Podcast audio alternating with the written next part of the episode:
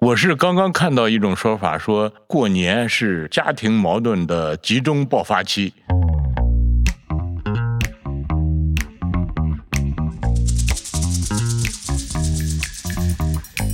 古代结婚是叫合两性之好，反而有点什么呢？就是说，仅仅以爱情为目的的婚姻，那叫耍流氓。那个时候呢，我想就是年轻人有时候相对而言对长辈问这个问题，他可能没有那么反感呢、他可能因为确实家族他得尽责任，比如说问结婚了吗？你作为家里的长辈，你要质问这个问题，你得小心啊！问完了你就要掏钱了，万一他说没有，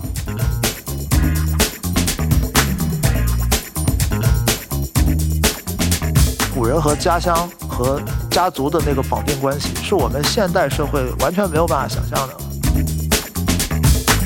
呃，举一个大家比较熟悉的例子，刘备。所以大家说影响刘备打草鞋的嘛，嗯啊，但实际上他家境是可以的啊，还是个公务员家庭，啊，不至于对啊打草鞋。啊啊哎，那这个是一个是农耕文明被工业文明、被城市文明取代之后的必然的结果吗？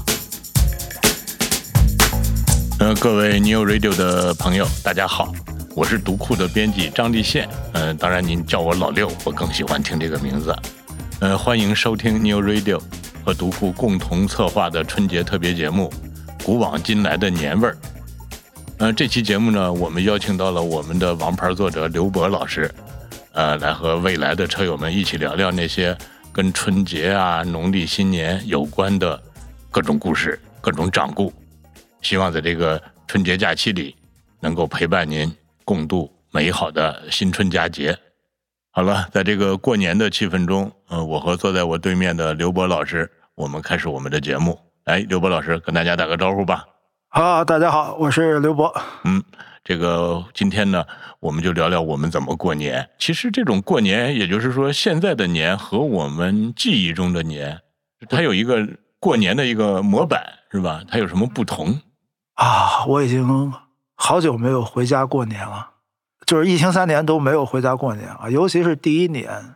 就是已经开车回家了，然后听到了消息之后，呃互相就调转码头。掉掉掉啊，对，都就是没有敢聚会哦，啊，因为当然当然首先看到孩子的问题啊，开学能不能上学啊，但是哎说真的，因为你是有家有口啊，嗯，这个叫属于婚和育都完成了，呃，所以你要回家，并且你不回家，估计小孩儿是不是也惦记着要回老家？呃，我我们家属于就是孩子们关系还特别好的，这我觉得这属于 挺难得的一个事情。对啊啊啊，就是孩子们还是挺愿意一块儿玩儿，这个真的是我是刚刚看到一种说法，说过年是家庭矛盾的集中爆发期，很多夫妻关系、很多兄弟姐妹的关系、很多亲子之间的关系，都是因为春节最后闹得不愉快了，会有这种可能吗？这个也就是现代社会之痛吧。啊，啊，因为想想，因为古代它很难会出现这种情况，就是说，因为古代结婚是叫合两性之好，嗯对？吧？反而有点什么呢？就是说，仅仅以爱情为目的的婚姻，那叫耍流氓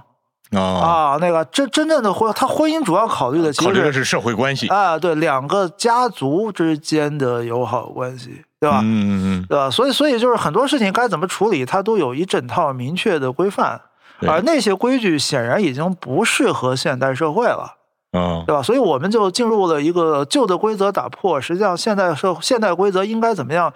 谁也不知道啊，甚至于大家也不太期望有一个太明确的规则的一个状态。嗯啊，我们家也会有这个争论，当然因为，当然因为我们家还算互相能让着点儿了。嗯，就比如说过年，就是说，是去他家还是去哎他家？对，就是这样的啊。哦，那个我记得我是婚龄二十多年了，嗯我们刚结婚的时候也是为这个会发生矛盾，对吧？是去男方家还是去女方家？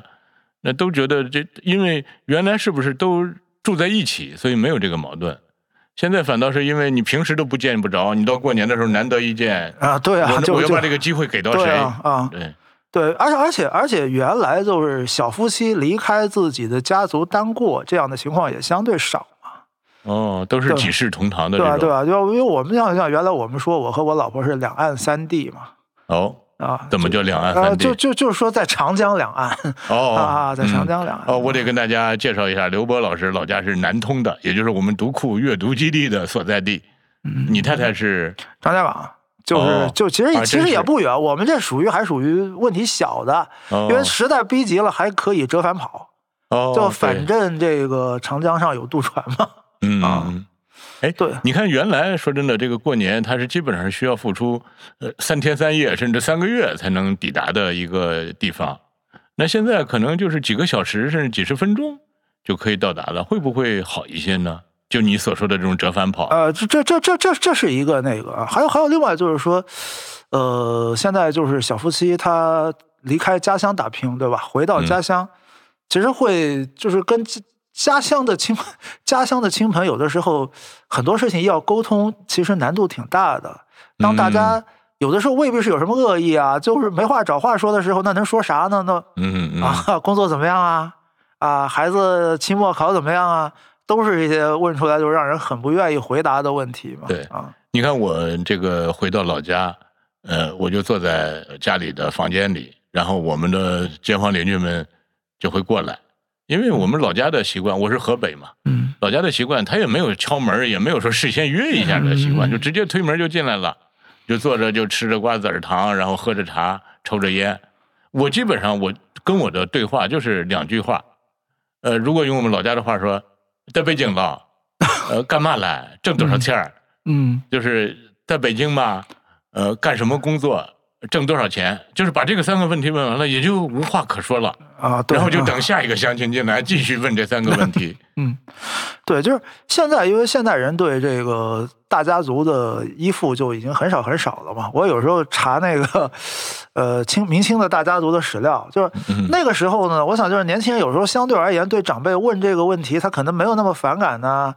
他可能因为确实家族他得尽责任哦啊、比方说那个是他对家族尽责家任，家族对别家人族对家他族尽责对下一代任。也要尽责任，比如说这个问结婚了吗？嗯呃，那个当时有些家族是这样的，就是问了家里的这些年轻人啊、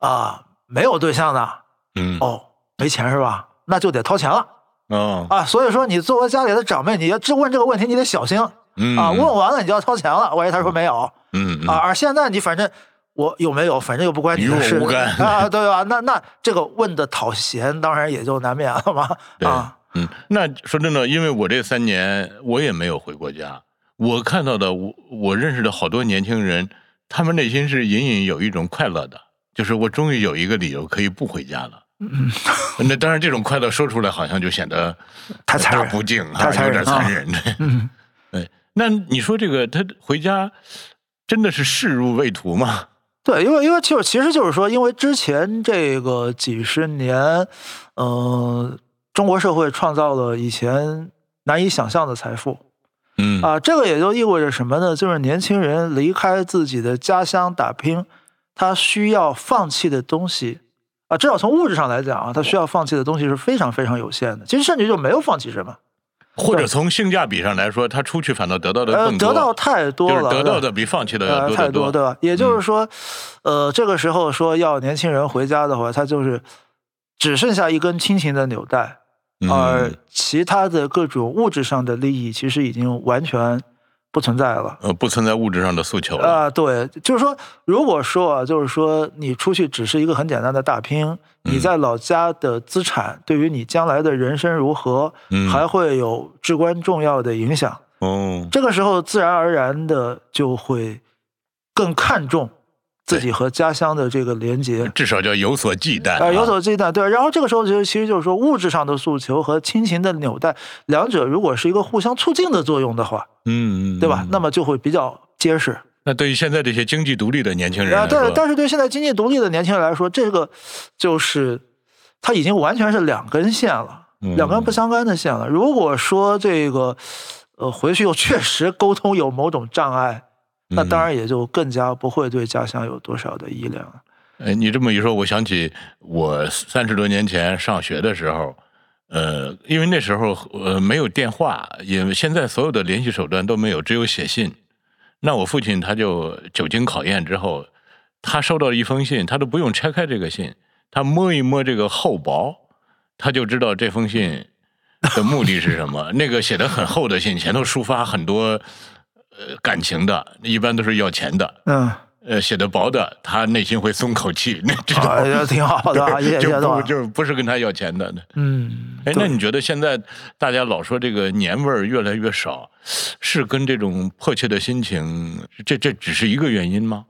不，因为我我们要知道，这种最重要的节日，它其实就是，其实它都是产生于农业社会的。嗯呃，农业社会就是一个状态，就是说春夏秋三个季节都是忙的，到了冬天，整个就是一个没事儿干的一个状态。啊、这个时候你得变着法儿要去想法子折腾。啊，啊对，所以我们可以可以可以看到，就是就是全世界各民族吧，它最重要的节日往往都是放在冬冬天啊，对吧？哦就包括你像圣诞节，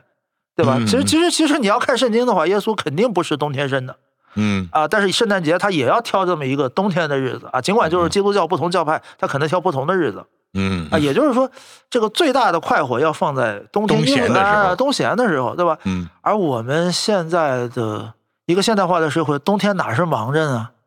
对啊，对吧？对吧？我我一们般到年底年初的时候，反正是最紧张的时这 是候。最紧张的时候啊，所以这个时候你忙得精疲力尽，有一个假期你只是想放松休息一下，嗯，对吧？吧？但然后这个时候如果是要去和一些，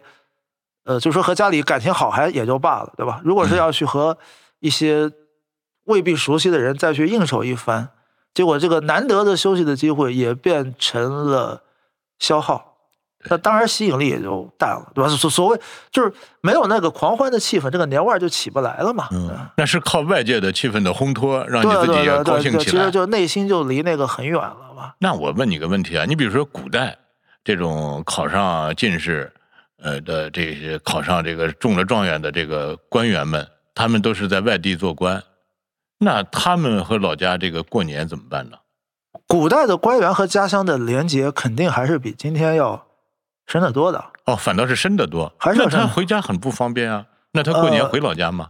呃，不，第一呃，这第一个呢是它是有它也是有年假的啊，当然哦不同的朝代，当然年假的日期长短会不一样，但其实假期还是不少的。嗯啊，另外还有一个，他归根结底他要想，你看在北京当官的，嗯呃，很少有在北京买大房子，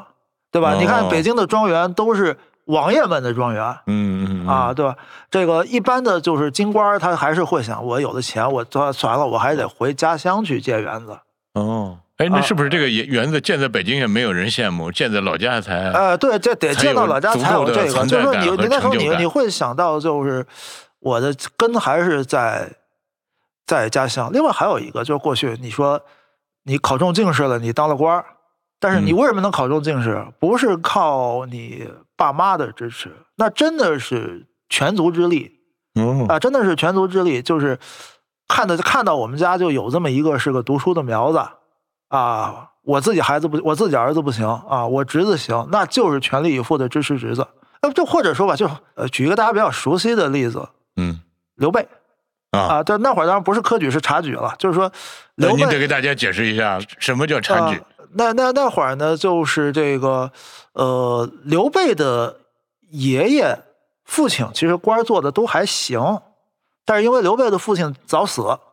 所以嗯刘备的家境就败落了。所以大家说影响刘备打草鞋的嘛，嗯啊，但实际上他家境是可以的。啊、还是个公务员家庭，啊，不至对于啊打草鞋。嗯啊啊对他，他家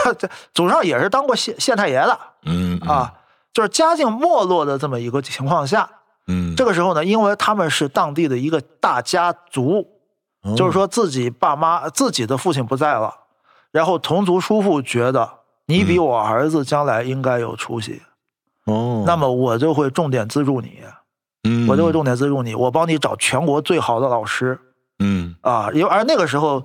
在。察举是推荐，就是说你是哪个名师的学生，在获得推荐资格上就会啊明显非常非常重要。啊、非常非常占据优势。嗯等，于就是说，著名的学者何炳棣先生，嗯啊，这个都已经是是近代史了，嗯啊，现现当代了，啊，他也是，就是说他在求学的过程当中，他可以感觉到，就家族的同族的长辈给他非常多的经济上的、人际关系上的支持。嗯，在这种情况下，你跟家族的关系当然要密切得多。嗯那同样的，当然你取得了成功，你也必须要回哦馈的不仅仅是自己的父母，而是嗯整个家族。嗯而你走进，当你走到天涯海角，你的根子绝对还是在你的家乡，嗯对吧？你是当官也好，你当多大的官，你退休之后，你自己还是生活在家乡的，你的子孙后代还是要从叶家落归根，啊，还是要还是要从家乡起步，才可能将来重新走到哪里、啊，很难会说我到哪我是到哪个城市打拼了，我就以后就是这个地方的人了，但还是要回家乡的。所以在这种情况下，古人和家乡和家族的那个绑定关系，是我们现代社会完全没有办法想象的。哎，是不是古代的，比如说县太爷，是官制有规定，不允许他的太太跟着他一起住在那个县里吗？呃，这个不同的时代差别很大，非常非常的复杂啊，啊。但即使是一起的，对，那还是早早晚还得一起回去啊。哦，所以以就是说，因为我我们知道现代社会有一个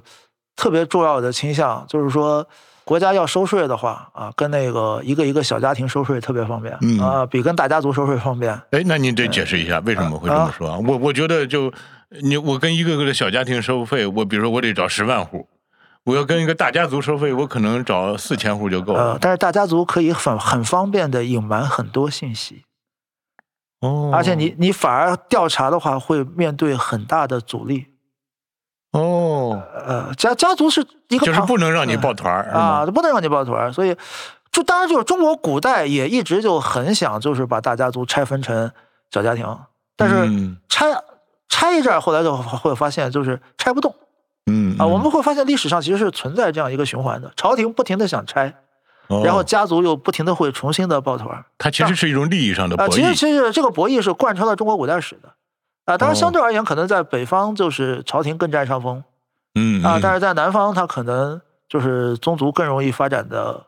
呃哦这，样。然后另外一个就是从现代化的大企业来说嗯啊嗯，他也觉得，呃，我要招工人的话，对吧？这个工人他背后没有一个大家族对他有那么多的束缚我不能招同乡同村儿的一片人啊，对啊，那很麻烦对嘛。我最好这个地方招的，这啊就是最好他是来自不同地方。对，其实所以也就是说，不管是国家也好，还是用现在话说资本也好，都嗯更喜欢更哦独立的个人。哦那，所以我们会发现，就是现代的个人主义其实比古代要强得多嘛。对，啊啊，嗯当然，当然这几这两年又发展到一个新的趋势，就是好像觉得小家庭这个单位似乎仍然还显得太大了，所以年轻人越来越不愿意结婚 了哦，就更加的原子化。啊，更加的原子化了啊。哦，哎，那这个是一个就是农耕文明被工业文明、被城市文明取代之后的必然的结果嘛？基本上是必然，而且这个应该不是说谁设计的，哦，对吧？它就是这么一个演进的一个结果。大家啊，谁谁谁也没有会想到，对吧？就是国家的力量和资本的力量在这个地方，大家的需求高度一致，我们就喜欢啊，所谓核心家庭啊，哦，然后这个时候必然就是传统的家族情节、乡土情节，肯定都会受到巨大的冲击。那照您这么说，也就是说，现在这个回家过年的这个基础已经比较的淡薄了。呃，是会淡化很多，但是哦将来也许很多事儿不好说。 好吧，但是这个刘博老师，我觉得你这么说啊，就有点纯理性了，对吧？嗯都是纯这个，确确确实就是说，不管怎么说，呃亲情是会有很多不理性的地方嘛，嗯嗯啊，或者说不理性才是最大的理性嘛。哎，那你说一下，你你说你算是少数人，那你回家的乐趣是什么呢？呃，因为我们从小这个堂兄弟们感情特别好，你先说一下你的堂兄弟有多少个吧？九 个，啊，这都个是兄弟是吗？呃，只有一个女孩子啊，所以，所以我我我们家我就我那个表姐是被呃宠宠着的。哦，呃，就是说这个这个时候是什么呢？就是说，确实是大家在一个大院子里边一起长大，呃，各种糗事儿嗯啊，经历过共同的糗事儿，会有特别特别深的感情。就是每年过年的时候，大家都会把小时候的糗事儿再翻一遍对，啊。嗯啊，这是一个特别快乐的过程嗯。然后，这也是我的我我的我的孩子，我我我们的下一代们都特别愿意